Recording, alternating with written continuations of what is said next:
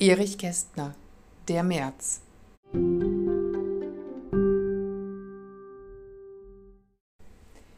Sonne lag krank im Bett, sitzt nun am Ofen, liest, was gewesen ist, liest Katastrophen.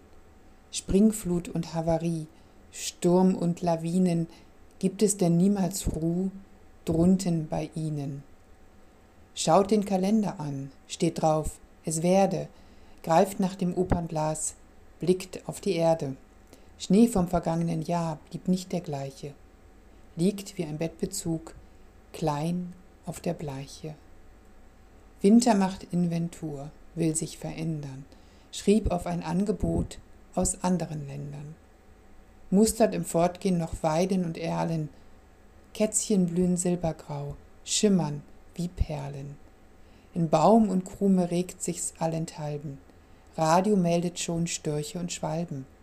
Schneeglöckchen ahnen nun, was sie bedeuten. Wenn du die Augen schließt, hörst du sie läuten.